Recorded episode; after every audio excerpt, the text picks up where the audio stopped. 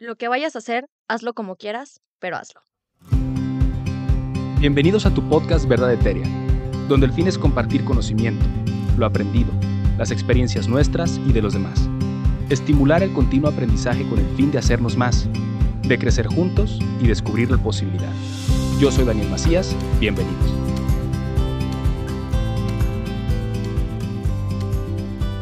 Hola, ¿qué tal? ¿Cómo están todos? Bienvenidos nuevamente a su podcast Verdad Etérea. Soy Daniel Macías, estoy aquí con Alejandro Beltrán. Bienvenido, güero, ¿cómo estás?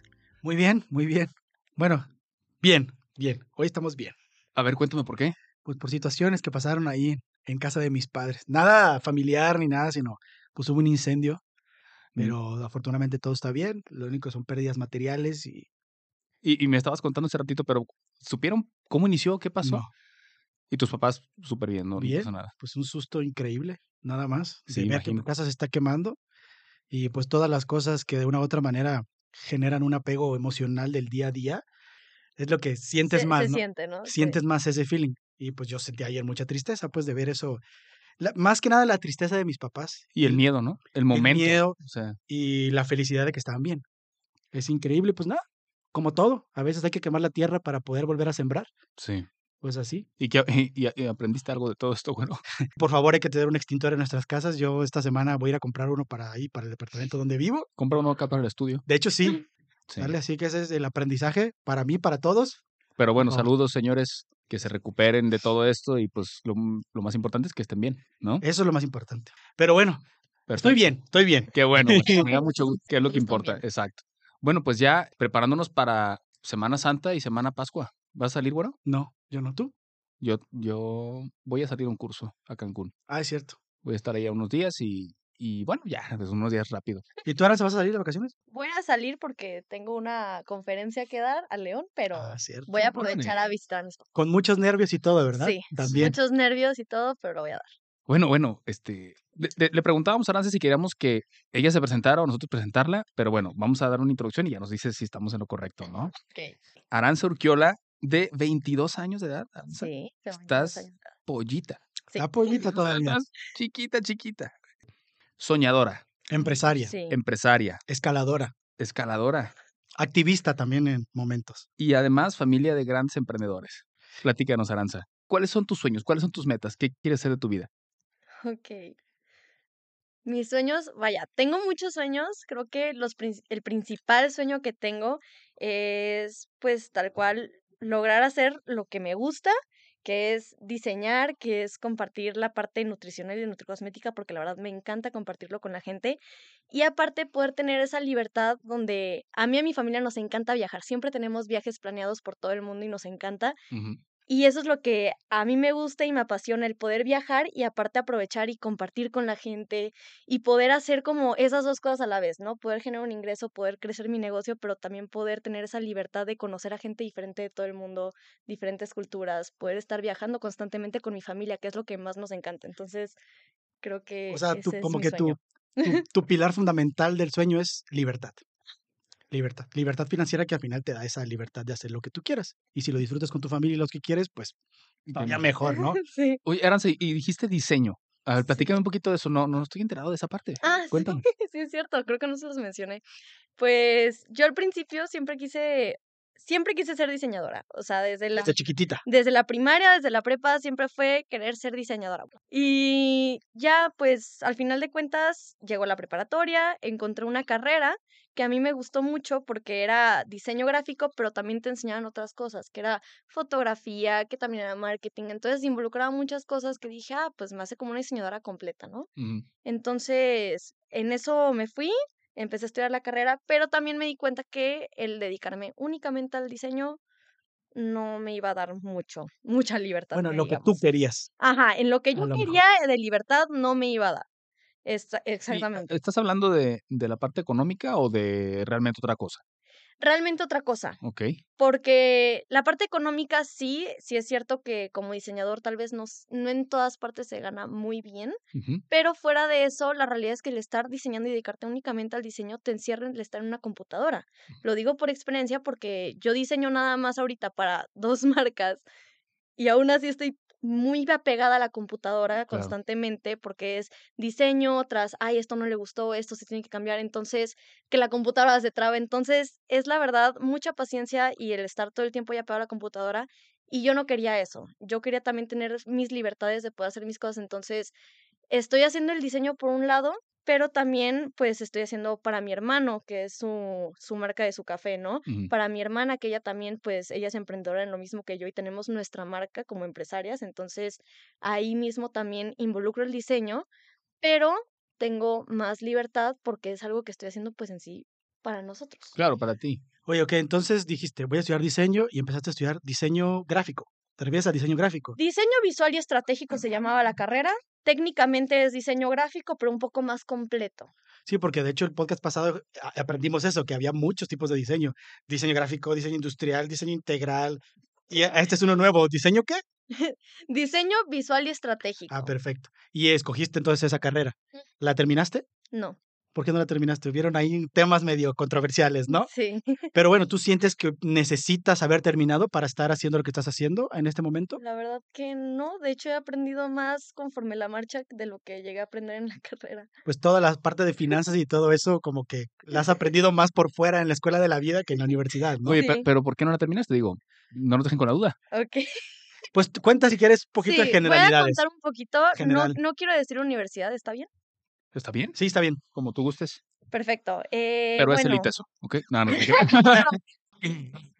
Bueno, el punto es que yo estoy en esta universidad principalmente porque encontré esta carrera que se que todavía se movía por cuatrimestres y dije, ah, perfecto, una carrera de tres años.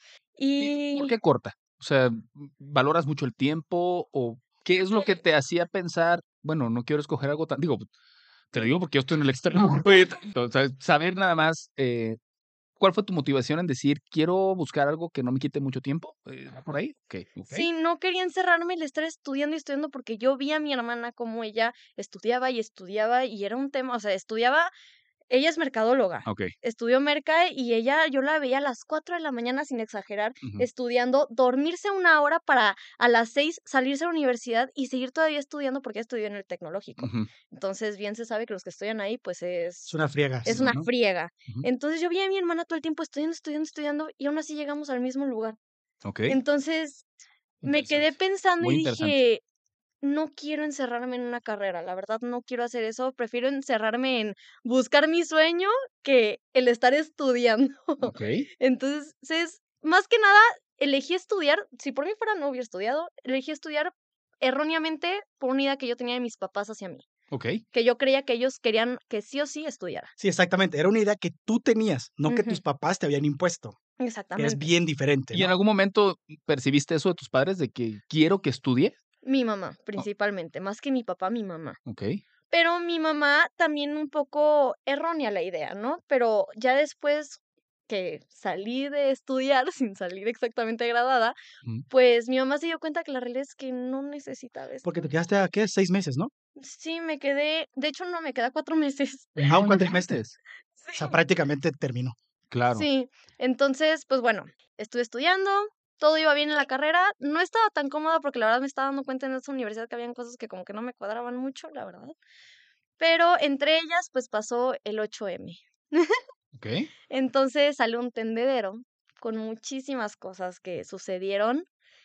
Y la verdad, como una persona que sufrió de acoso alguna vez en la escuela por algún compañero, entonces me dio como mucha tristeza el ver que la universidad no hacía nada al respecto, habiendo tantos casos y tantas alumnas que habían ido también a hablar al respecto y que no las habían escuchado o que las habían callado. Ok. Entonces yo con esa frustración subí un video a TikTok. Ok. mencioné que era en esa universidad, pero no mencioné que era dentro de la universidad. Mencioné que eran profesores, alumnos y exalumnos que habían ido a esa universidad. Claro.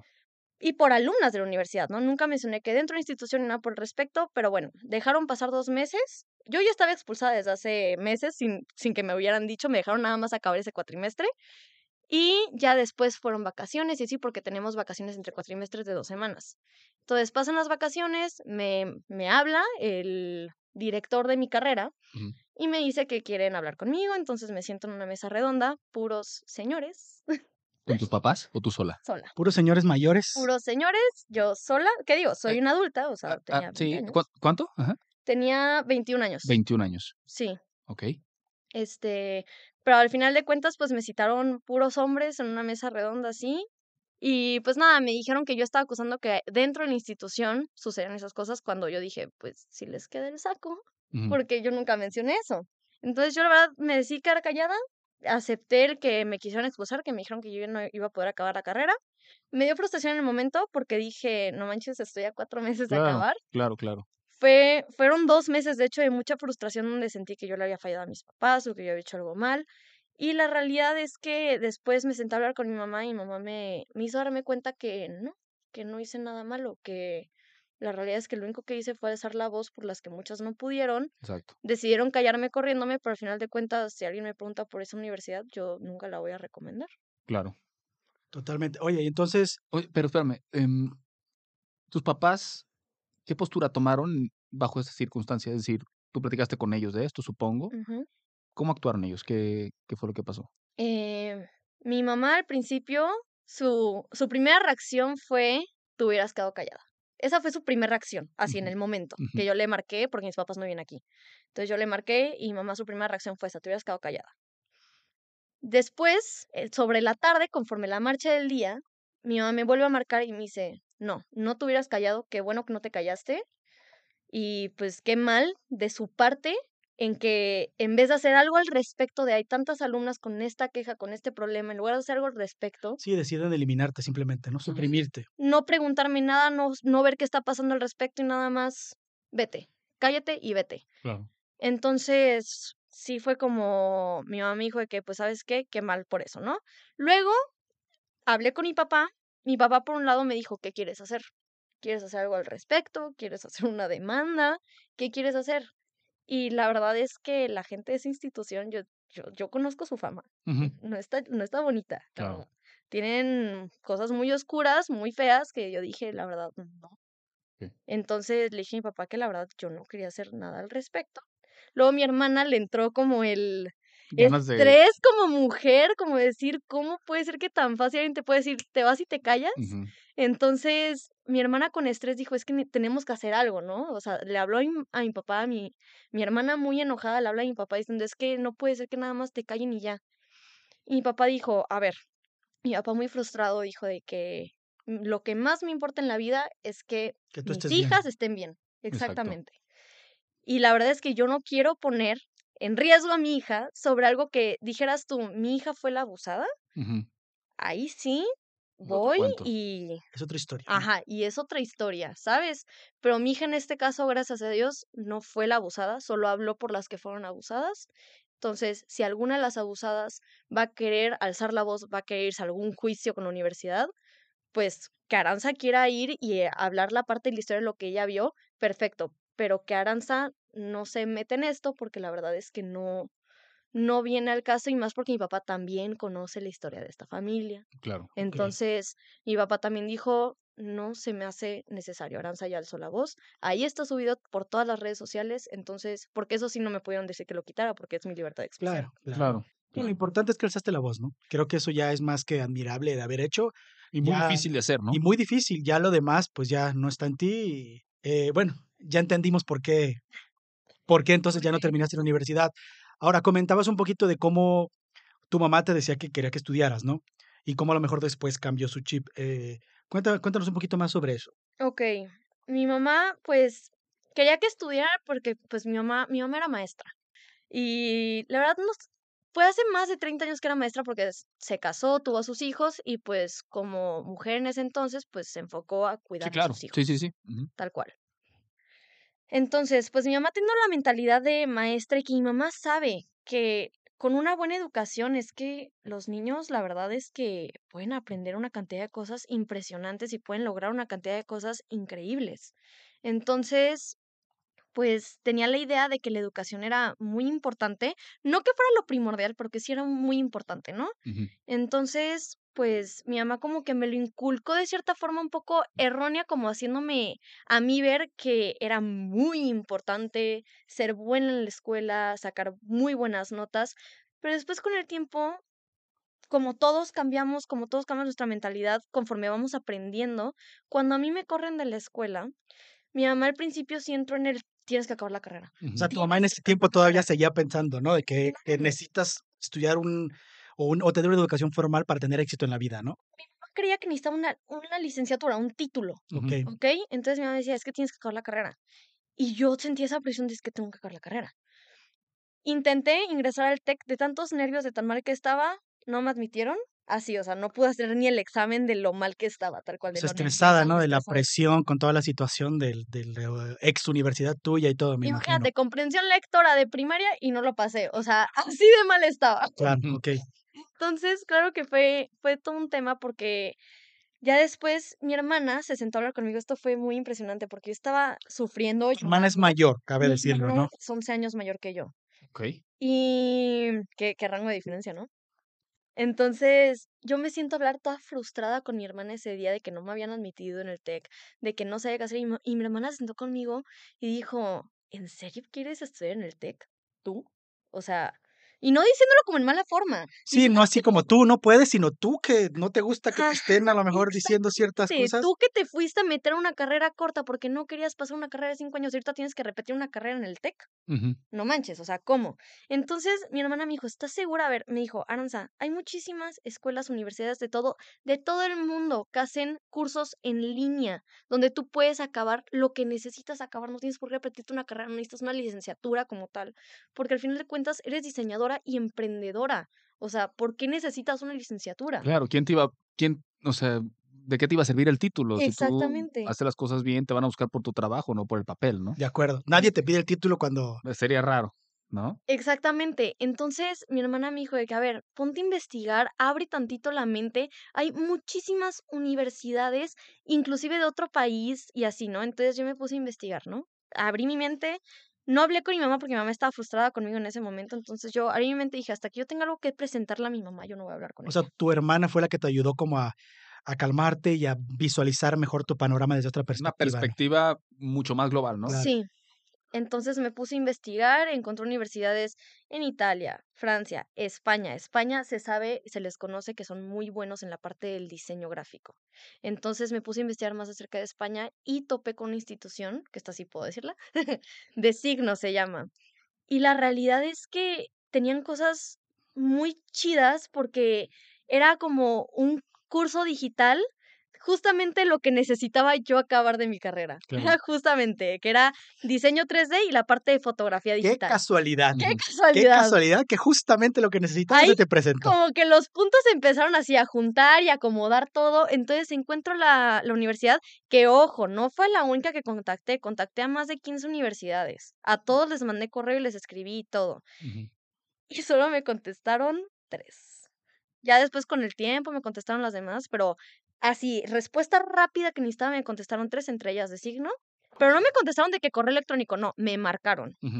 Entonces, eso fue algo que aprecié mucho, que me hayan marcado. Claro. Porque hay muchas universidades que nada más te mandan un correo y me choca hacer las cosas por correo o por mensaje. Entonces, me marcan y ya, llega la llamada de designo, porque la otra llamada no me encantó porque era una carrera desde cero. Okey, Y aparte okey. me tenía que ir a España, yo no me quería ir a España en Sí, ese tu momento. objetivo era de signo. Ajá. Me marca de signo, me platican el curso cómo es, que es un año de curso, es un diplomado que me lo mandan a... Es un diploma que me mandan a, a mi domicilio y pues me sirve tanto en España como aquí en México. Y aparte está padre porque si yo acabo sus cursos y yo quiero irme a trabajar a España, ellos me pueden conseguir un trabajo en España. Uh, súper. Ahí está el dato para cualquier persona, ¿no? Ajá. Entonces, eso está padre. Si yo quiero hacer como, ¿cómo se dice? Prácticas, puedo irme a España a hacer prácticas, porque ellos tienen muchos contactos de diferentes agencias. Entonces, eso está muy padre. Estaba muy completo, estaba muy interesante. Tengo una tutora que está todo el tiempo al pendiente de mí, mandándome mensajes y correos o marcándome, diciéndome, oye, vas bien en esto, vas mal en esto. En sí, en todo me ha ido muy bien. Pero me, o sea, y me dice, ¿qué ha pasado con esto? ¿Cómo vas con esto? Entonces, y está padre porque es a mis tiempos. Entonces no tengo un horario como tal. Las clases ya están pregrabadas. Tengo aún así los profesores a disponibilidad mía de si quiero hacer videollamada con ellos, tengo los horarios con ellos donde puedo hacer videollamada. Puedo escribirles por correo, por mensaje.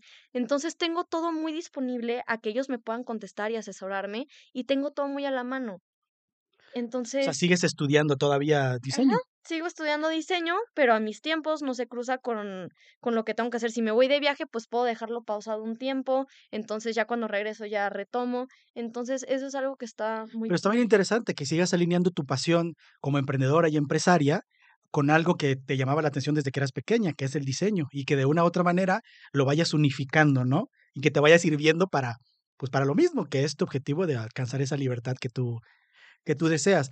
Ok, y entonces ya después cambió el chip de tu madre y todo, ¿no? Desde que me imagino que también cambió desde el aspecto que se hizo empresaria también, ¿no? Porque a lo mejor antes, pues a lo mejor tiene una mentalidad más conservadora, pues como la mayoría de los papás, ¿no? Y a lo mejor ya después, o a lo mejor tu papá también, y ya después también cambió a lo mejor su mentalidad conforme lo que fue conociendo, lo que fue aprendiendo, y como tú dices, los cambios que va generando la vida de una u otra manera.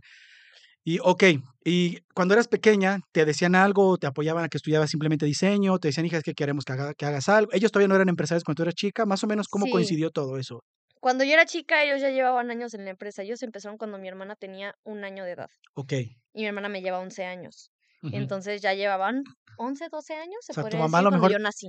Todavía no estaba tan, tan con el feeling, tan convencida sí estaba convencida, porque ella se convenció desde los primeros meses, pero ella como que aún así como que quería demostrarnos a nosotros que teníamos que estudiar, que eran importantes las calificaciones, porque tenía todavía esa idea.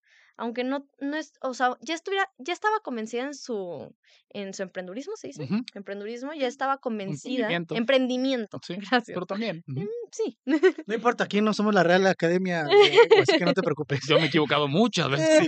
no te preocupes por eso. Yo me invento palabras, ¿eh? En mi familia me conocen por inventarme palabras. Las palabras fueron inventadas, así que tú inventa las que tú quieras. Entonces, pues vaya, mi mamá en su emprendimiento, pues ella ya tenía todo el conocimiento del mundo que no tenías que acabar una carrera para ser emprendedor para lograr algo, pero aún así quería inculcarnos el que la escuela era importante, porque al final de cuentas los niños absorbemos como esponja todo, ¿no? Entonces mi mamá no quería darnos la idea errónea, ¿no? A mí como que me da la impresión, en lo poco que te conozco, pues, y obviamente a tu madre, eh, que quería como darles a entender que tenían la posibilidad de hacerlo y, que no iba a depender de ellos, sino que me da la impresión, pues, como para darles todas las herramientas para salir adelante, que yo creo que a final de cuentas, pues es lo que todos padres quieren, ¿no? Exactamente, exactamente, tal cual como lo dijiste, así mi mamá. Entonces, pero de cierta forma, yo, a mi punto de vista, de como, o sea, no significa que mi mamá haya hecho algo mal, por supuesto que mi mamá me dio todas las herramientas y ahora sí que soy quien soy ahorita por ella y por mi papá, tal cual. ¿Te eh, gusta quién eres hoy, me imagino, no? Sí, sí me gusta quién soy hoy. Obviamente llego en mis puntos de estrés y así porque no todo es perfecto cuando uno emprende. De acuerdo. Pero vaya, estoy muy alegre con lo que he logrado y sé que voy a lograr más, ¿no? Se acabó. Oye, y bueno, y entonces, porque digo, cabe recalcar que todos en tu familia son emprendedores, ¿no?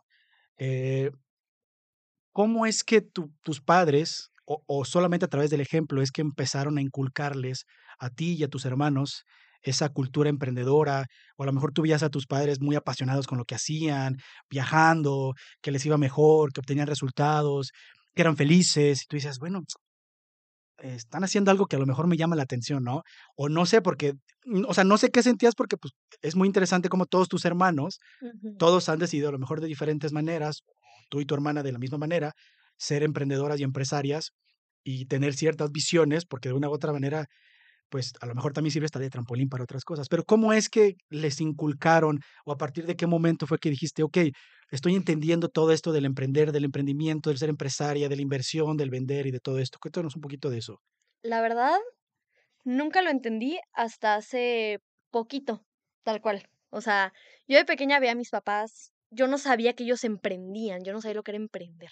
O sea, yo de pequeña nada más los veía y yo creo que donde más me hizo como este choque entre lo que es emprender y dedicarte a un trabajo normal. Tradicional, tradicional Lo veía en la casa de mis amigas con sus papás. ¿ok? O sea, yo a mis papás siempre creo que es muy común, ¿no? Cuando tienes una familia que es, llegas de la escuela y todos comen en familia, ¿no? Era, es como lo normal, ¿no? Porque tus papás no están porque están trabajando. Ah, que tus papás no están porque están trabajando. Entonces yo lo que veía, por ejemplo, era en mi familia, siempre era, llegábamos y en cuanto llegábamos de la escuela era, todos comíamos juntos, mis papás pues tranquilos, comiendo, platicando cómo les fue hoy, cómo han estado, no sé qué, tranquilos, súper tranquilos. Y yo lo que veía en diferencia en otras casas, no era que veía a los papás estresados, pero sí los ves como con otra energía, ¿no? Como que los ves más serios, más cansados. Tal vez hasta infelices. Algunos, algunos los veo muy felices porque, claro, se dedican a lo que les gusta a Claro. varios, ¿no? Pero los ves más cansados, de cierta forma.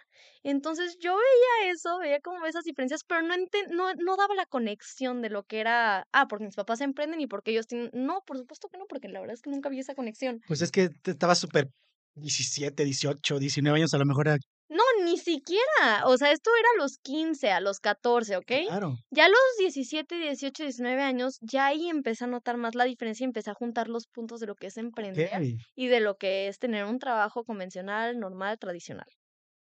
Entonces, ya cuando yo empecé a tener, pues ya más edad, 18, 19 años, pues yo ya aquí estaba ya yendo para la universidad, o sea, ya me estaba preparando para la universidad y ya estaba yo pensando en, no, pues yo creo que sí me quiero dedicar a lo que se dedican mis papás porque los veo muy felices, o sea, están muy felices, están muy bien toda la vida, o sea, ya aquí yo estaba ya siendo más consciente porque cada año hay un viaje internacional en la empresa y siempre mis papás pues me llevaban a los viajes. Ujú. Entonces, y luego también con mis papás querían ellos viajar por su cuenta, por lo que sea, pues viajábamos, Ajá. ¿no?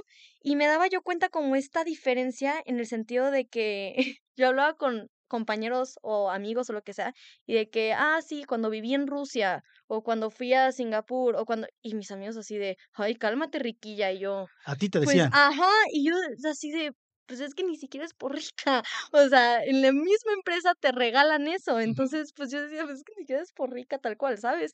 O sea, entonces yo sí decía, ¿cómo? O sea, esa es mi realidad. Claro. Bueno, y al final si hubiera sido por rica y tus papás construyeron eso desde cero, pues también es como, bueno, ¿y, y qué? Pues no. Y eso es algo que me di cuenta que está muy mal visto el tener dinero.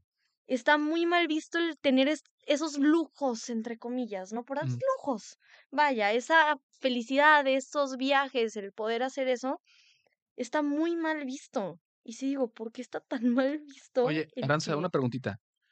Em, perdón que te interrumpí, No, no, no, discúlpame. ¿eh? no te apures. Oye, em, ahorita que comentas todo esto, pues estás viendo ya, digamos, el, el camino adelantado de lo que han vivido tus padres y eventualmente tus hermanos y tú. ¿Conoces el preámbulo? Es decir, ¿conoces ese proceso de crecimiento de su negocio? ¿Ha sido todo el tiempo feliz o si ha habido momentos de dificultades y todo esto? Digo, porque ahorita nos estás contando como, hey, todos queremos, sí, ¿no? todo lo feliz, Por supuesto, pero, pero ¿cómo ha sido ese trayecto? ¿Tú lo experimentaste, lo viviste con ellos? Lo experimenté una vez, lo experimenté. A mí no me tocó los otros picos que han tenido porque, como en todo, como lo mencioné, hasta en el emprendimiento hay picos, ¿no? No siempre puedes estar bien, ni siquiera en la vida puedes estar siempre bien. O sea, tienes que tener, tienes que tener ese balance, ¿no? O sea, es la vida con su equilibrio, tal cual. No siempre vas a estar en la cima, o sea, hay veces que vas a caerte. Y eso le pasó a mis papás una vez que pues la empresa tuvo un bajón. No sé si fue de, o sea, fue un bajón como de un par de años, me tocó a mí ya teniendo entre 14 y 16 años ese bajón, ¿no? Y yo en ese entonces pues yo estaba acostumbrada a que yo tenía mi ballet, tenía mi escuela y así. Tus papás no tenían un trabajo tradicional ya en ese momento, ya No, eran mis completamente papás eran emprendedores. completamente emprendedores. Mis Ok. papás, desde que iniciaron hace 30 años, ellos ya eran completamente, o sea, se dedicaban únicamente a OmniLife. Quemaron todo atrás y dijeron, vámonos, con todo, all in. Tal ¿no? cual, Ok. sí. No fue así al principio, mi mamá sí se resistió bastante, pero después ya dijo, ok, vámonos, Ok. con todo. Entonces, pues cuando fue en este, más o menos entre mis 14 y 16 años, empecé a ver estos problemas donde vi a mis papás muy frustrados, donde vi que no estaban generando lo que ellos acostumbraban a generar porque se les cortó su ingreso de la nada, de golpe. Fue como de, a ver, nosotros estamos teniendo estos gastos porque ganamos esto, pero ya los gastos son mayores a lo que estamos ganando ahorita porque hubo un corte bien extraño que ellos no podían controlar porque eran por temas de la empresa que sucedió este bajón, ¿no? Entonces, no lo podían controlar, tuvieron que hacer muchísimas cosas, tuvieron que despedir a gente que trabajaba en la casa, ¿no? Tuvieron que arreglar un par de cosas, tuvieron que ver qué hacían, ¿no? Entonces, y en ese que vean qué hacían, yo me di cuenta en el que mi mensualidad de que yo hacía Lo ballet que y te así, daban, todo de lo eso. que me daban, la mensualidad estaba atrasada, de que luego no me podían comprar algo que necesitaba, ¿no? Para algo. Entonces, ahí yo me empecé como a dar cuenta de eso. ¿Qué sucede? Yo empecé a tener miedo de pedirles dinero, obviamente. Entonces yo decía de que no, pues yo no les voy a pedir nada porque yo los estoy viendo cómo están estresados, ¿no? Si es muy necesario, les voy a platicar que hay que pagar esto, pero la verdad es que no no No sé quiero molestarlos o Ajá, llenarles no más de estrés, ¿no? exactamente, porque yo veía a mis papás muy estresados.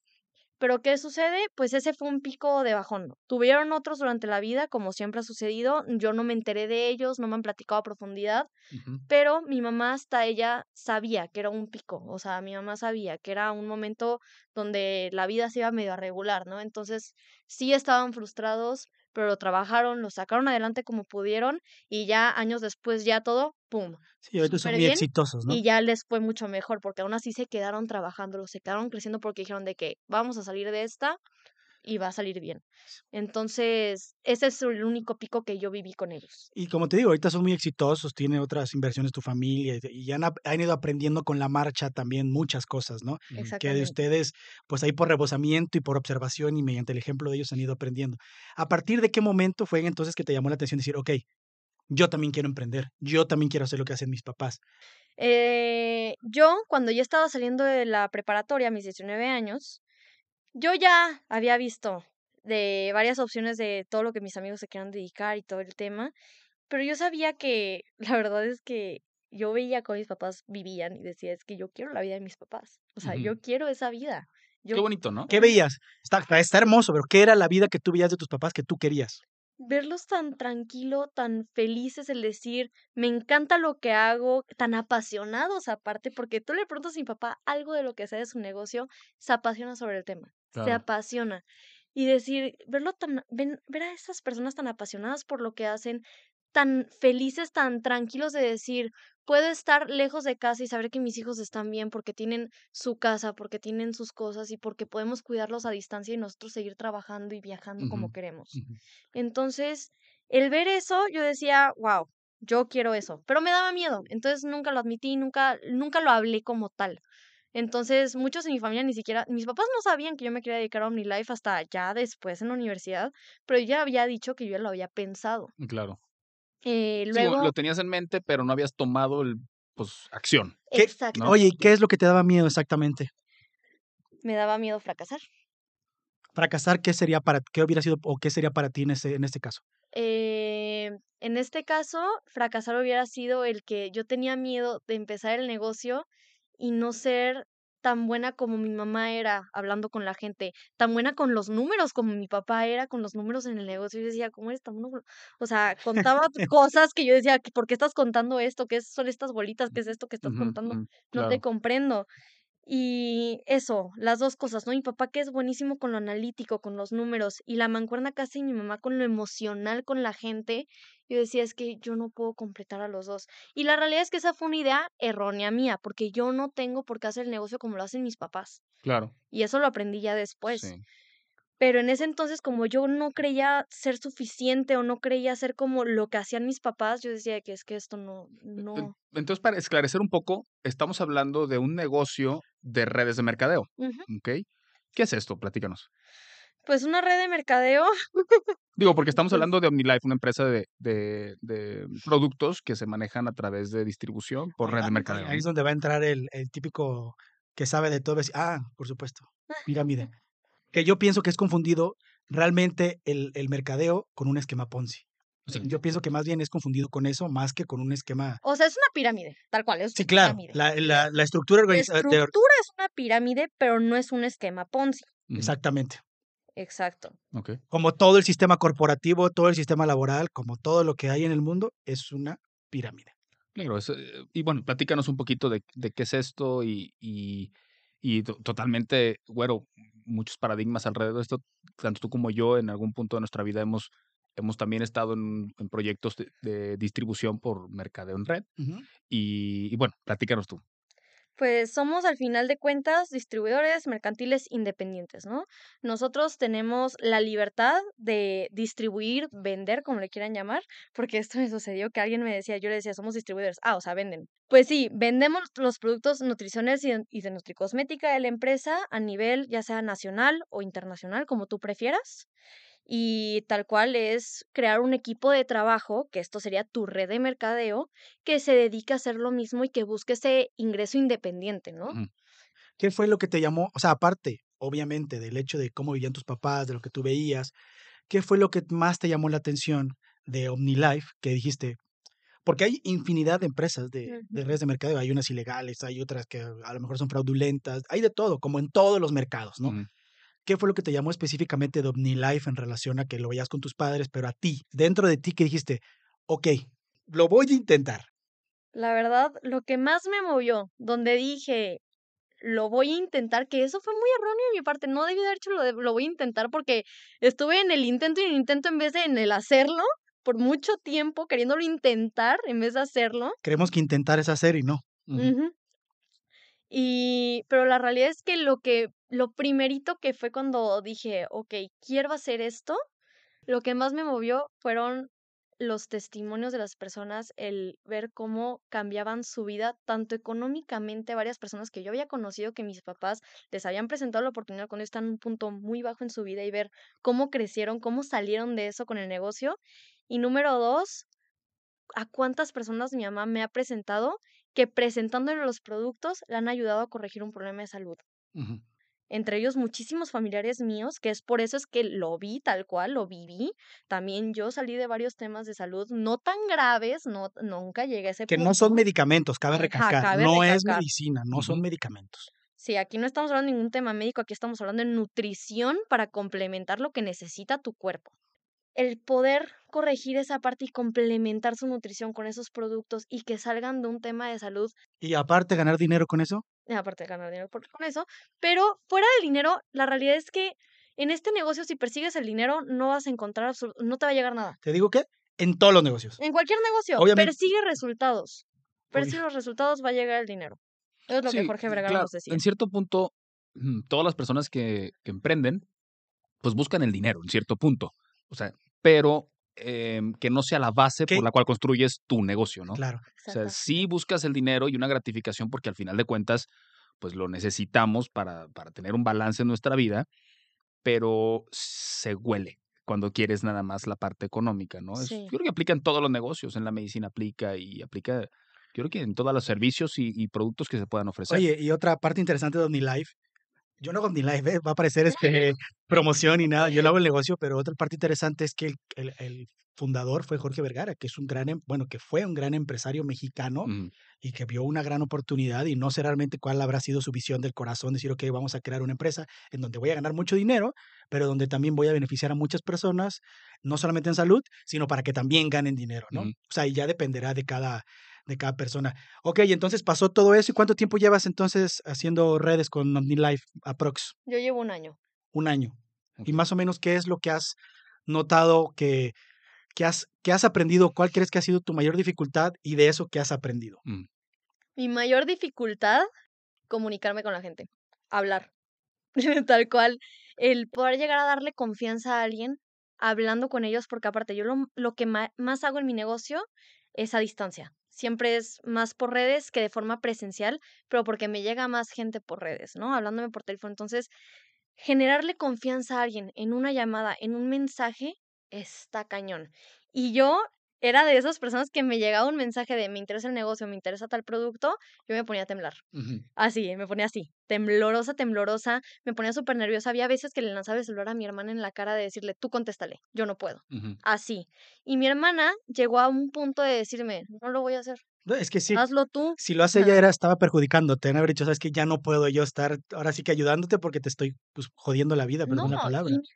la verdad que me jodió tanto que me ayudó. En el sentido, ¿a qué me refiero con joderme? Joderme en el sentido de que había una junta, ¿no? Damos juntas los martes, los jueves y los sábados, ¿no? Había una junta de entrenamientos de producto, ¿no? Lo- el martes. Y me decía, yo no la puedo dar, mi papá no la puede dar, mi mamá menos, tú la Tú vas a darla. Y no vamos a estar en la ciudad, ¿eh? vamos a estar fuera de viaje, entonces tú te vas a conectar sola, vas a hacer esto y vas a hacer lo otro y vas a dar la junta. Elige el tema que quieras. Habla de lo que quieras, pero da la junta. Me puse, no tienen ni idea lo nerviosa que estaba, no, no tienen ni idea. Di la junta, Esa fue la Salió. primera vez, ¿no? no fue la primera vez, pero ya había dado juntas antes, de las cuales había salido llorando, pero eran juntas que tenía que dar sí o sí yo porque eran prospectos míos de ¿Y negocio. por qué llorabas?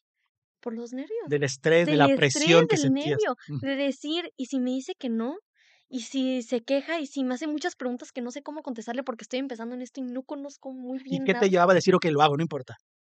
Mi hermana. En ese entonces mi hermana, la que me metía al cuarto y me decía, te pones a dar la junta, yo no la voy a dar por ti, me puedo conectar como apoyo moral, pero no la voy a dar por ti. Eso me decía. Y ya, salí de mi primera junta llorando, estaban mi novio y mi hermana afuera en la sala esperándome Déjame decir algo importante. Tu hermana no te obligaba. Tu no hermana te incitaba. ¿Qué sentías dentro de ti que decías, ok, la, la tengo que dar, la voy a dar? Pues que no tenía opción, no tenía otra opción más que la tengo que dar, si no, pues ¿quién la va a dar? Si querías obtener esos resultados que tu familia está obteniendo. Porque opción tenías, pues no lo hago. Y me rindo, ¿no? Ajá, Digo, pues no lo hago y sabes que esto no es para mí, no lo, lo sé hacer, eh, bye. ¿Sabes qué? Tú, bye, a mí sí, no me estés presionando y no me importa y este no es mi camino y me vale, ¿no? sí, pero esa fue mi primera junta, la di, salí de la sala, me puse a llorar como si se me hubiera muerto un perro. Literalmente estaba yo llorando y llorando y llorando. Mi novio y mi hermana se reían de mí de que me decían, pero bueno, ya lo hiciste, ya lo hiciste, ya pasó. Y así, continuamente vas a mejorar y vas a mejorar. Entonces ya, fui a dar, ya me había acostumbrado a dar juntas con prospectos, ¿no? Me ponía nerviosa, temblaba y todo, pero bueno, las daba. Ahora era dar una junta al equipo, al grupo de trabajo que tenemos. Y yo decía, a ver, ¿yo qué les voy a enseñar a estas personas que llevan estos 20 años ¿Quién aquí? soy? Ellos llevan un... Si ¿Quién soy acabo de, yo? yo, qui- ¿quién soy? ¿Quién es Aranza? No, no soy nadie. Acabo de entrar a la empresa y luego me di cuenta que, o sea, me puse a investigar a profundidad porque dije que la verdad es que no creo que haya mucha gente que se pueda investigar en serio los productos, que se ponga a leer en serio lo que contienen, en qué funcionan. Entonces, muchísima gente me dijo que muchas gracias porque no sabíamos nada de esto. Que probablemente no siempre es de utilidad porque siempre que platicas con clientes así, muy rara vez te llegan a preguntar tan a profundidad, pero el simple hecho de tener la información, de saberlo, ya lo es todo. Esa fue mi primera junta grupal. Después me fui acostumbrando a las juntas grupales y mi hermana, ok, ya te fuiste acostumbrando a dar juntas de producto, ya e- es tu zona de confort otra vez. Ahora, ¿qué sigue? Ahora, ¿qué sigue? Da un entrenamiento de negocio. Y yo, ¿qué chingado le voy a enseñar de negocio a gente que lleva años haciendo este ¿Cuánto negocio? tiempo llevas tú en eso cuando empezaste a En enfrentarte eso a esos llevaba, retos? ¿qué te diré? Ya llevaba, y ya estaba cerca del año, ya llevaba unos 10 meses. Ok. O sea, tardaste un tiempecito en empezar a avanzar a hacer ciertas cosas, ¿no?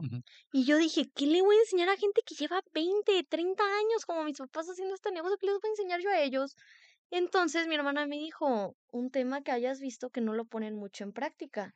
Y yo, ok, seguí, seguí estando en blanco. Y mi mamá me marca y me dice, me dijeron que estás nerviosa pues por, por este, por este entrenamiento de negocio, ¿no? Pero es que nadie lo puede dar, lo tienes que dar tú porque no vamos a estar. ¿Qué, qué vas a hacer? tus papás viajando por el mundo y dice, a mí me ponen a trabajar y ustedes están viajando.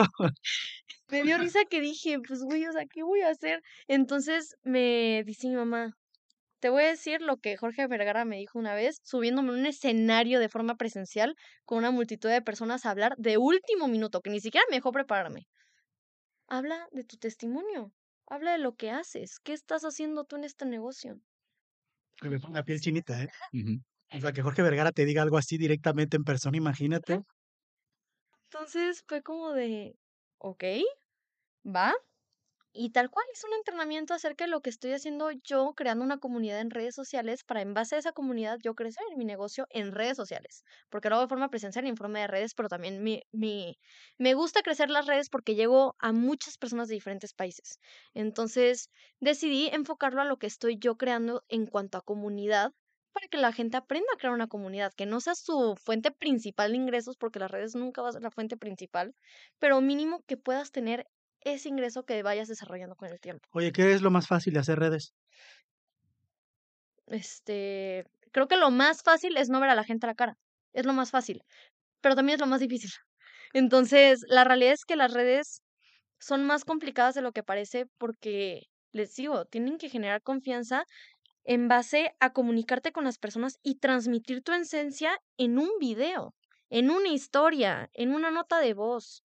Entonces, está cañón transmitir tu esencia a distancia con tantas personas y me sorprende que sí lo he logrado. He sacado a distribuidoras de redes sociales que me han hablado que me dicen de que sé que no estás cerca de mí, pero quiero hacer negocio contigo porque tu esencia es muy ad hoc gusta. a la mía. Y me gusta, me gusta cómo platicas, me gusta cómo enseñas, me gusta el seguimiento que das. Entonces, es lo que a mí me ha sorprendido que me ha dado ese resultado las redes sociales. El hecho de, creo que el hecho de no saber si puedes hacerlo es el mejor mecanismo para hacerlo y darte cuenta que sí podías hacer eso. Y no solo eso, sino muchas cosas más que, has, que vas aprendiendo durante la marcha, ¿no? Ah, De hecho, a mí me gustaría escuchar de tu parte, porque, bueno, tienes un año, estás comenzando, am, bueno, si comparamos con tus padres y todo, tu negocio. ¿Qué es lo que has aprendido este año de todas estas experiencias que han sido, pues, difíciles de enfrentar? Aprender a hablar con otras personas, eh, quizá subvalorar lo que eres capaz de hacer. ¿Qué has aprendido este año, eh, Aranza? Ok, he aprendido a no clavarme, a no quedarme clavada en lo negativo. Porque al principio alguien me decía que no, o luego me tomaban de estafadora. Eso, eso me da, ahorita ya me da mucha risa, pero en ese entonces me ofendía mucho y me sentía yo muy mal de decir, ¿qué, qué hice o qué dije para que esta persona creyera que la quiero estafar o que quiero hacer algo mal, ¿no? Y luego me di cuenta que no, no hice yo nada mal. Ya después de analizar las cosas y así, y darme cuenta que la gente que me toma de estafadora, de mentirosa, de que les estoy vendiendo algo que no es, o así, yo dije, esa es la idea que tiene esta persona por cosas que le han pasado seguramente, porque aquí yo lo que hice fue darle las opciones de pago, aquí lo que hice fue darle las opciones en cómo yo la puedo ayudar. Si ella quería que yo la ayudara, estas eran las opciones.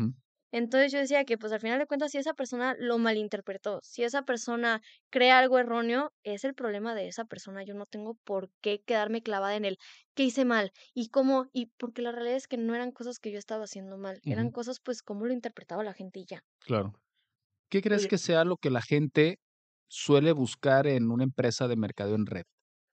Es decir, ¿qué, qué oportunidad existe en una empresa de mercado en red como para decir, quiero hacerlo. quiero hacerlo, o es una oportunidad para mí, o qué beneficio puedo obtener de esto? la gran mayoría lo que me dicen es que quieren un ingreso extra, que porque su trabajo no les da lo que necesitan. Ok, situación económica, básicamente. Y que aparte tú, Aranza, les, o sea, les planeas una, una idea, ¿no? Decir, a ver, esto no es de un día para el otro, es, es algo de trabajo constante, es algo de dedicarle, es algo de estudiar, es algo de aprender. eh, dentro de las muchas cosas que tiene el mercadeo en redes que te llevan o casi casi te obligan a que te pongas a estudiar, como en la vida, tienes que estudiar para poder ser mejor en algo. Te llevan a hacer las cosas aunque no quieras hacerlas para que salgas de tu zona de confort y crezcas también. Toda esa parte de la tolerancia al rechazo, del vender, del estudiar, de ir, a- ir a eventos, de a lo mejor hablar para muchas personas, gente que a lo mejor era bien tímida y que dices, no manches, mira, ahorita ya la estoy viendo y está hablando enfrente de 30 personas o de Claro. 40 personas, está dando una propuesta de negocio, aprender a hacer una propuesta de negocios también. Todas esas cosas, yo pensaría que todas las personas que quieren ser emprendedoras o que quieren poner un negocio, que quieren irse por un mecanismo de negocio más tradicional, por decir de una manera, tienen que hacer redes de mercadeo sí o sí, porque es un, que es lo que hablábamos antes de grabar, que es un curso intensivo de negocios para la vida, que te puede preparar para cuando tú tengas tu propia empresa, que, que- porque aquí no es tu empresa, a pesar de que eres parte de la empresa, que ya sabes que yo estoy creando este producto, yo, yo lo creé, decir, oye, Aranza, fíjate que tengo este producto, quiero que me escuches. ujú, Entonces, "Oye, pero, ¿y- tu producto qué? ¿O qué? ¿Y tú quién eres? Es donde aprendes todas esas cosas, a creer en ti, que es súper importante también. Claro. Eh, ¿has entrado en algún momento de crisis cuando has estado haciendo el negocio, Aranza? Claro que sí, he entrado en momentos de crisis muy cañón. Desde antes de entrar al negocio, cuando nada más estaba pensando en el negocio, hasta en el momento. ay, ¿Cómo, ah, cómo te explico? Hace dos días, después de enterarme que me está yendo muy bien, me dio un bajón de decir, pero es que quiero que me vaya mejor. Así, o sea, está cañón. Porque mi primer momento de crisis, que fue antes de iniciar el negocio, fue una crisis que me dio en el sentido de que yo creí que no era buena para nada, tal cual. Fue un momento en el que yo dije eh, no sé qué estoy haciendo en mi vida. Estaba yo a mitad de la carrera y estaba yo ya pensando en tal vez dedicarme a Life y así, pero estaba yo pensando, es que no sé cómo voy a hacer esto. No, no sé, o sea, siento que no sé hacer nada. Ese momento de crisis, la verdad es que valoro mucho lo que mi mamá me dijo, porque yo creo que la persona a la que primero le marco cuando tengo crisis es a mi mamá, siempre. Entonces yo en ese momento de crisis le dije a mi mamá, llorando, yo estaba frustrada, le dije que sentía que no estaba logrando nada en esta vida, le dije que que sentía que ni siquiera en Unilife iba a ser buena porque no, o sea, no sabía hacer nada. Y mi mamá me dijo de que, Dilo como te dijo, sí, con las palabras claras, lo vamos a autorizar. dijo, Aranza, no mames, ¿estás pendeja o qué? Me dijo, Cabe destacar que fue su mamá la que se lo dijo así claramente, ¿eh? cabe recalcar que mi mamá siempre que me dice que si estoy pendeja es en el sentido de decirme, no estás pendeja, ¿ok? Entonces me decía de que, a ver, Aranza, hay gente haciendo este negocio que no sabe ni siquiera leer. Tú que tienes las bases, o sea, que te di esas bases, que tienes esos estudios que tuviste la oportunidad de tener. Y aparte me dijo, Aranza, eres la persona más inteligente que conozco y eres Después de mí, dice tu mamá. vendedora desde pequeña, siempre me has vendido cosas desde pequeña, siempre. Y me dijo de que desde venderme una idea hasta venderme tal cual un objeto. Entonces me dijo de que no te preocupes por eso, porque créeme que la parte de vender es lo más fácil. Claro. Entonces me hizo pensar tantas cosas y me dijo de que eres capaz de muchísimas cosas. Me hizo darme cuenta que, que sí era capaz, ¿no? Que sí era inteligente, que sí tenía como Lo que se requería para triunfar se en la vida, ¿no? que se requería para crecer. Nada más era pues yo creérmelo. Y me dijo, necesito que tú te lo creas, porque todos aquí nos damos cuenta lo maravillosa, lo inteligente, lo creativa, me dijo, que eres una persona sumamente creativa, se te ocurre una cantidad de cosas y soluciones a problemas que tienes que explotarlo, ¿no? Tal cual. Entonces, Oye, Aranza, y ahora, ¿qué historias te cuentas o cómo te motivas para decir, ok, sé que lo tengo? ¿Qué, qué es lo que te vas repitiendo para seguir motivada y seguir haciendo las cosas para llegar al punto donde quieres estar? me pongo a agradecer y analizar mis logros. ¿A qué me refiero con esto? Esto va a sonar súper cliché de podcast, te lo juro, pero es que es una realidad, o sea, me pongo, me siento porque muchas cosas luego, hasta mis redes sociales saben cuando estoy en crisis y me salen muchas cosas de inteligencia emocional, de aprender, de leer y así. Y uno decía, ponte, ponte a escribir todo lo que agradeces, todo lo que lograste. Ponte a escribir todos tus logros. Deja de escribir, o sea, deja de pensar lo que no lograste, lo que fallaste, lo que, ok, eso te va a servir de aprendizaje, pero ponte a analizar todo lo que lograste. Entonces, logré cerrar una venta que creí que nunca iba a cerrar porque era un cliente súper escéptico, un cliente muy complicado, muy analítico. Gracias. Entonces ya, logré crecer mis ventas, ¿no? Logré crecer a mi equipo, logré llegar al corazón de varias personas en mi equipo que no lograba yo analizar o no lograba que se abrieran conmigo, logré que se abrieran conmigo, logré esto. Entonces ya me pongo a escribir todo lo que logré en el mes, todo lo que crecí en el mes, qué hice para crecer en ese mes, entonces me pongo a analizar eso y digo, wow. voy mejor que el mes anterior. No voy como quiero estar, pero voy mejor que mi yo anterior. Entonces digo, Con eso, con eso es suficiente. Y es que a veces eh, infravaloramos lo que estamos logrando y lo que estamos haciendo porque no estamos obteniendo lo que sabemos que merecemos en este momento. Y sabes qué, pues yo merezco ser o tener el éxito que tienen mis papás, ¿no? ¿Por qué no los tengo ahorita? Bueno, a tu papá le, a tus papás les tomaron años de Claro. proceso, de crecimiento hasta convertirse en la persona que tenían que ser para poder obtener esos resultados. Porque también es ir aprendiendo a administrar ese dinero. No, no es lo mismo administrar 10 mil que administrar 500 mil, 100 mil. Y también tienes que ir aprendiendo a hacer eso. sí. Obviamente, pues mientras más dinero vas ganando, más seguridad estás sintiendo de que esto le sirve a las personas y que también pueden ganar dinero. Claro. ¿Cómo manejas, perdón, Ani, Sí. cómo manejas las críticas? Porque estoy segurísimo eh, de que eres criticada y de que has sido señalada por, a lo mejor hasta tus amistades, tus papás no, pero tus amistades seguramente te han criticado, personas que no conoces, o a lo mejor que escuchan, dicen, ah, está, eh, no sé, ah, está haciendo mi live, no sé, lo que sea, es como, ah, esos polvitos, como decías tú, ¿no? ¿Cómo manejas eso? ¿Cómo lidias con eso? Pues hay muchas formas en las que hemos lidiado con esto. ¿Te ha pasado, no? Sí me ha pasado, pero siempre como lo lidio, de la mejor forma en la que lo he lidiado es, pues, us- usando el sentido común. O sea, siempre que una persona llega y se ríe de mis polvitos, de que te han agarrado mis polvitos, dicen de que, ay, ¿qué es esto? Lo mismo que mató a Jorge Vergara, ¿no? Y me lo han dicho, ¿Así? sí, así me lo han dicho. Y digo, de hecho, no fue lo que vi por mucho tiempo. O Pero sea, consumía Jorge Vergara sus propios Sí, productos. claro. Y él estaba muy bien y fue lo que retrasó la enfermedad que él tenía. O sea, fue lo que retrasó eso. Pero bueno, el punto es que el hecho de que la gente diga de que lo mismo que mató a este señor que los inventó, dije, no, es que es nada más tu falta de conocimiento, ¿no? Y dije, ok, agarremos el sentido común, ¿no? La lógica. Entonces, yo les platico cómo funcionan los productos. Como no es un producto milagroso, porque siempre me dicen de "Ay, tus, tus polvitos milagro. Y yo, no son polvitos milagro. Hay una, hay bases científicas que te demuestran por qué es que no son milagrosos, te demuestran por qué es que Y funcionan. no solo eso, sino un montón de testimonios también, ¿no? Exactamente. Y mi testimonio propio, yo digo de que, a ver, o sea, hace un par de años yo tenía este problema en mi sistema inmunológico que me daban gripes de dos a tres semanas. O sea, gripes muy feas no me dejaban existir en mi día a día y pues que ni modo que parara mi día a día, ¿no? Tenía yo que ir a la primaria, tenía que ir a la secundaria, pues ya que, Y ¿no? ahí contagiabas a todo el mundo, Eh, contagiaba a todo el mundo.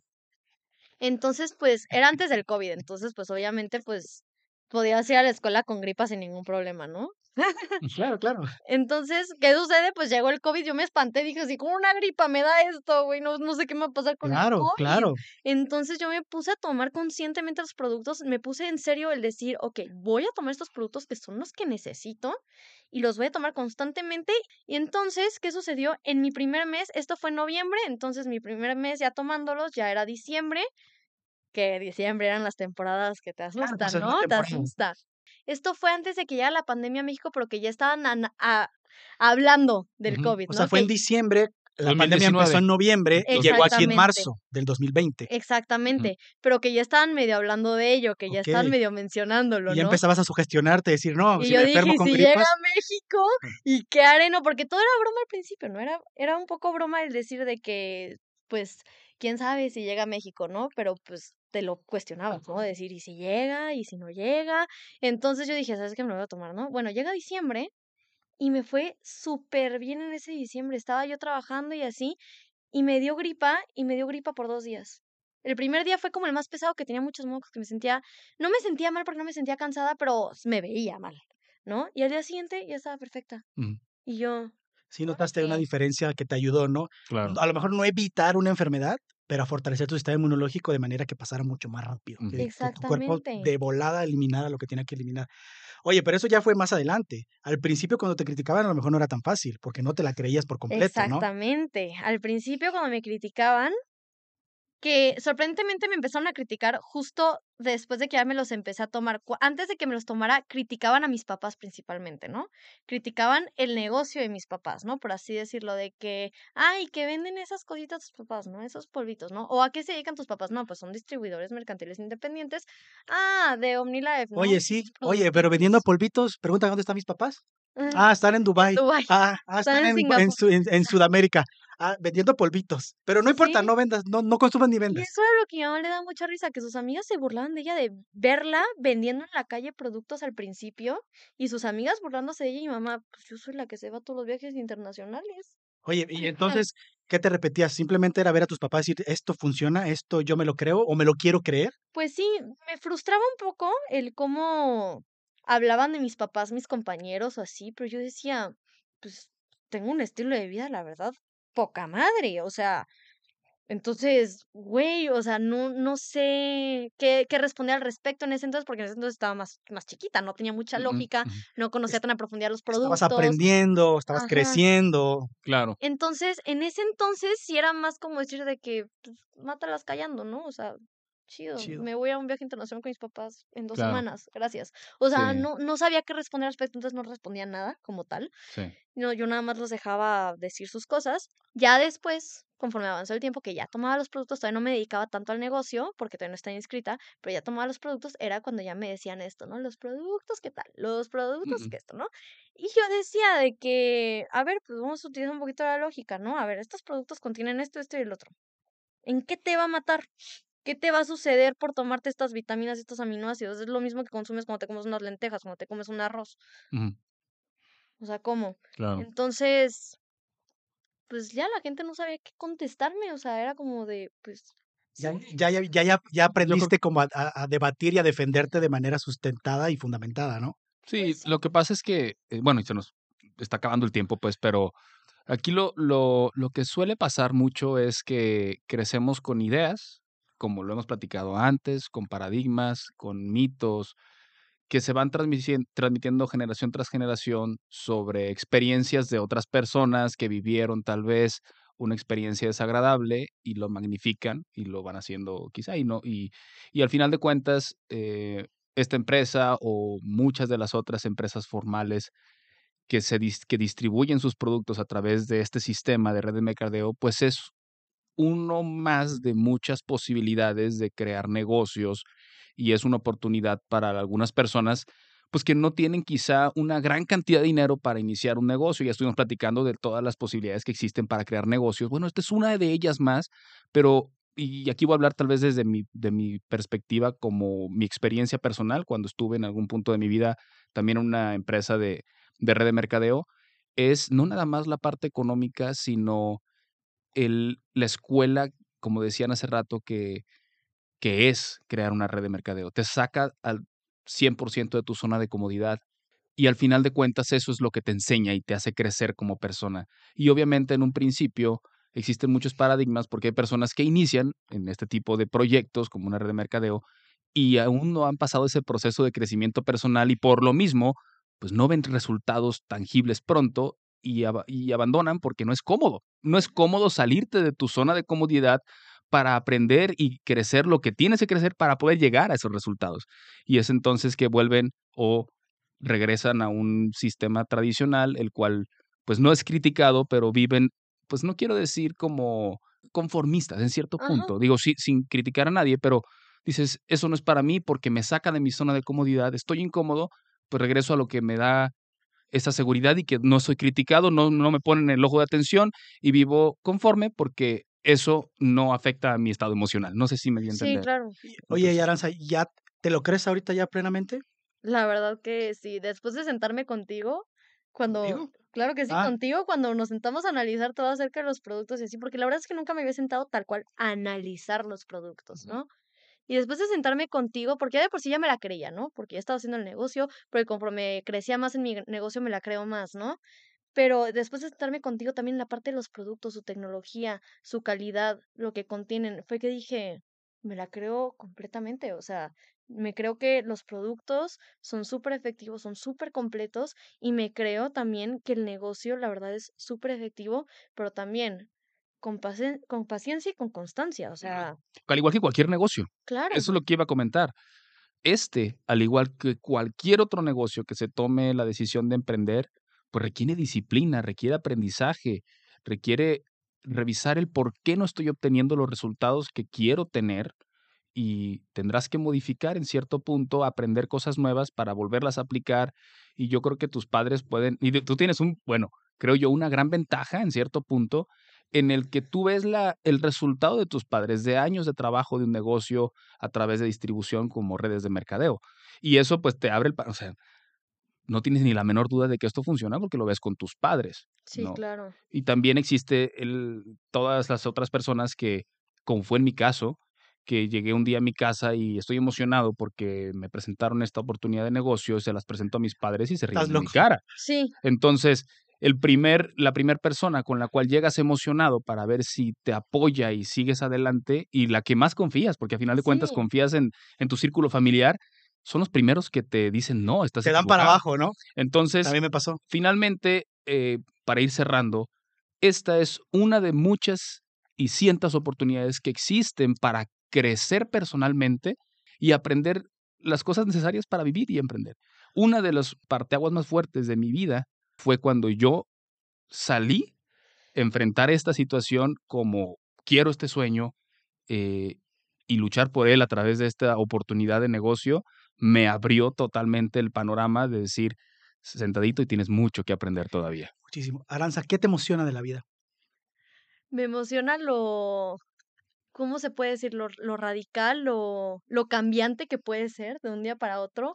Me emociona el no saber qué va a suceder de aquí a mañana, de aquí a cinco años. Me emociona el no La saber incertidumbre. la ¿Y incertidumbre. a dónde va Aranza de hoy, 22 años? ¿A dónde te gustaría llegar en, en- en tus visiones y sueños personales? ¿Qué historia quieres contar dentro de 10 a 20 años? La verdad, no sé, pero cuando llegue a esa meta de aquí a 10 años, de aquí a 20 años, lo que tome, cuando llegue a esa meta, el estar pensando cuando empecé, cuando empecé a conocerme, cuando empecé a, a entender cómo funcionaba el platicar y expresarme con la gente. Y entonces, eh, ¿te ves haciendo otro tipo de negocios también o exclusivamente OmniLife? Me veo, la verdad, también como diseñadora, teniendo mi propio negocio con mi hermana de, de mercadotecnia y diseño. Sí me veo teniendo una empresa ella y yo, y lo estamos trabajando. Ya me están hablando de restaurantes para hacer esos Qué bueno, y así. qué bueno. Entonces, Ah, porque acaba de decir que todo el diseño del restaurante de su hermano, ¿puedo decir su nombre? sí, claro. Eh, Pango Café, que es buenísimo. eh, Aranza diseñó todo el menú y ahí Órale. varias cosillas del ¿Cómo se llama restaurante. tu hermano para mandar un saludo? Lander Urquiola. Lander. Saludos, Lander. saludos a toda la familia Urquiola, más fácil. claro. Saludos Oye, a toda la para familia. concluir, dos preguntas. ¿Cuál es el líder que más te ha inspirado en tu vida, Hombre o mujer, hombre o mujer? ¿Y ficticio o real. qué libro es el que tenemos que leer todas las personas? Ay, ay, ay. En la parte del libro creo que te va a fallar, ¿eh? ¿Ok? pero la verdad, y esto lo digo fuera de mentira, fuera de todo, creo que mi mayor líder, mis mayores líderes, porque son dos, no es uno, son dos, la verdad son mis papás completamente. O sea, el cómo me contaron cómo salieron de un agujero tan grande, no. Yo sabía que ibas a contestar Lo presentía. Son mi ejemplo a seguir, son lo que me han motivado a seguir creciendo y seguir trabajando y seguir moviéndome. Y en tema del libro no, no puedo recomendar ninguno porque la realidad es que me falta mucho por leer y aprender, porque esa parte la tengo muy atrasada y eso lo reconozco. Está bien, muy bien. Oye, Aranza, eh, digo, ya vamos cerrando, ya son las últimas, ya son las últimas preguntas, porque sí, ya, ya, ya se nos pasó el tiempo. Ya te diste cuenta. Ya me di cuenta, pero no pasa nada, sí, así a veces sucede. Esta es una pregunta que yo de repente me hago, no tiene que ver con el tema, pero si pudieras regresar el tiempo a algún momento específico de tu vida, en el, eh, ¿a qué momento lo regresarías? Tengo un momento que estuvo muy padre, muy bonito, y fue en el primer evento que fui de OmniLife. Y pues fuimos en familia, fuimos por primera vez mi mamá, mi papá, mi hermana y yo, o sea, por primera vez en familia, ¿no? Nosotros cuatro. Y la verdad es que en ese evento estuvo muy padre el, el ver cómo mi familia y yo pues estamos trabajando juntos y cómo aprendí ahí lo que es hacer equipo en familia y cómo ahí aprendí lo que es ayudarnos mutuamente en serio entonces, creo que eso es lo que más me emocionó en ese entonces y fue lo que me ayudó a emocionarme en este negocio. Lindo momento. ¿Algún mensaje que tengas para las personas, para las chavas, para adolescentes que les quisieras compartir en este momento? Aunque te dé miedo, persigue tus sueños, no, no te frenes por nada lo que te diga nadie. La verdad, no, no vale tu sueño lo negativo que te digan las personas, entonces persíguelo y hasta que lo consigas. Buenísimo.